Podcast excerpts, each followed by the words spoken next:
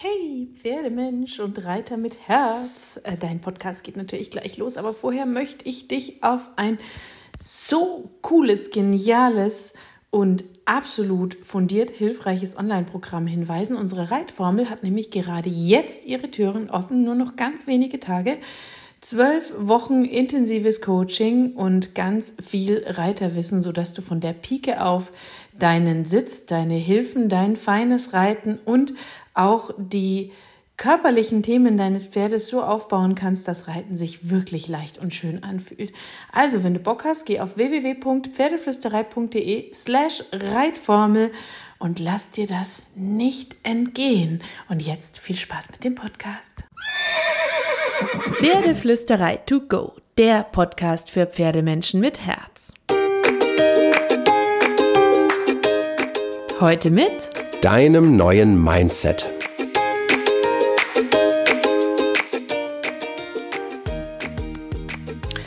Hallo und einen wunderschönen guten Morgen wünsche ich dir. Ich hoffe, du hattest auch diese Woche wieder ein paar magische Momente mit deinem Pferd und eine ganz zauberhafte Woche. Letztes Mal habe ich mit dir ja über die Kuriositäten der Reiterwelt gesprochen und warum da oft so ein rauer Ton herrscht. Und heute will ich dir meine persönlichen drei Thesen vorstellen. Wenn du also den Podcast noch nicht gehört hast, dann husch, husch, husch, husch, husch rüber zur letzten Folge und dann wieder hier reinhören. Und für alle anderen, los geht's. So, Thesen zu den Lästerern an der Bande und warum sie gerade in der Reiterwelt so extrem ausgeprägt sind. Denn immer wieder bekomme ich Mails von verunsicherten Lesern, denen genau das passiert ist. Und dann beginnen sie sich selbst und ihren Weg zu hinterfragen, egal ob er für sie und ihr Pferd vielleicht bis dahin so viel richtiger war als jede vorgeschlagene Abzweigung von all den selbsternannten Experten da draußen. Und ich meine damit nicht, dass wir nicht offen für Kritik sein sollten.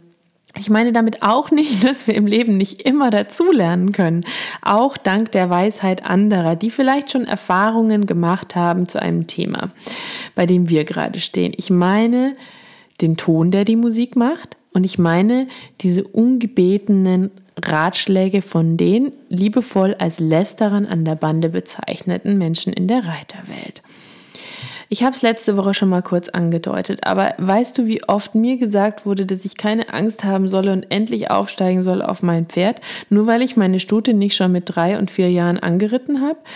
Dass ich das vielleicht bewusst gemacht habe, weil ich ihre Knochen, Sehnen und Bänder nicht überstrapazieren will, weil ich denen Zeit geben wollte zu wachsen und sich zu festigen, das kam in den Köpfen der anderen gar nicht vor. Dass ich die Ratschläge vielleicht auch gar nicht hören will oder sie für mich keinen Wahrheitsgehalt besitzen, kam auch nicht in den Köpfen derjenigen vor.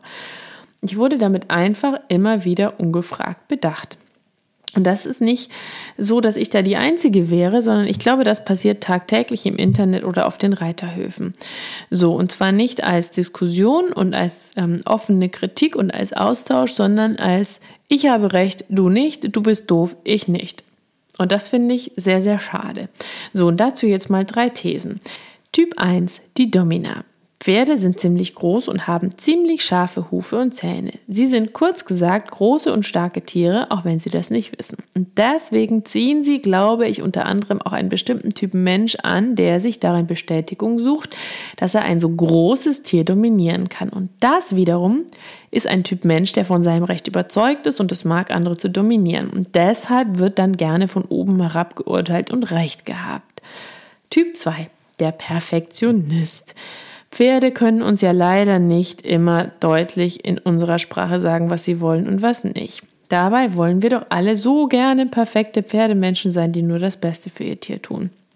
Also legen wir uns diverse Theorien und Thesen zurecht, was gut für das Pferd ist und was nicht wie Ausrüstung sitzen soll und wie nicht, wie Training aussehen muss und wie nicht. Und da haben wir ganz gerne einfache Wege und klare Strukturen, damit wir das nicht mehr hinterfragen müssen, damit wir nicht zweifeln müssen, dass wir so ganz genau wissen, dass wir das Richtige für unser Pferd tun.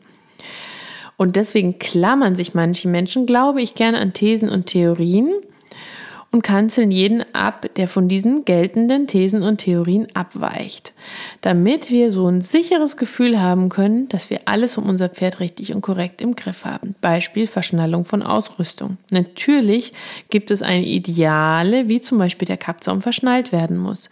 Gleichzeitig haben Pferde individuelle Köpfe und man kann durchaus von dem Ideal abweichen, wenn das Pferd das ein bisschen anders sieht. Trotz allem wird man gerne mal seitlich angegangen, wenn der Kappzaum nicht so sitzt, wie er laut Ideal sitzen sollte. So, wenn das keine Absicht war, Haken dahinter, überprüfen, checken, Kappzaum umschnallen. Aber man könnte ja auch einfach mal fragen, warum verschnallst du das so und nicht? Du machst das falsch. Spürst du vielleicht, dass ich darauf öfter angesprochen werde, weil ich den Kappzaum meiner Stute ein bisschen tiefer verschnalle, als das normalerweise üblich ist? These 3. Das Projekt.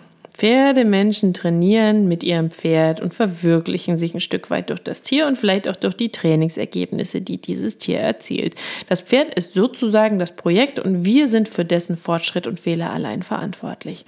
Und deswegen beginnen wir vielleicht zu glauben, dass nur unser Weg der einzig wahre ist und meinen andere bekehren zu dürfen weil unser Projekt, an dem halten wir ja fest und an dem ähm, realisieren wir auch ein bisschen unseren eigenen Ehrgeiz. Und dadurch werden Menschen irgendwann nach und nach durch die Erlebnisse und Erfahrungen zu jemandem, der auf festgefahrenen Pferdewegen wandelt und glaubt, dass nur der eigene Weg der einzige wahre ist.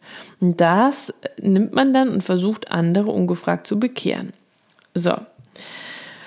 Ist das nicht schräg? Ich meine mal ehrlich, Pferde sind doch so individuell und Menschen sind es auch. Und deswegen ist es totaler Quatsch zu sagen, so wie ich es mache, ist das richtig.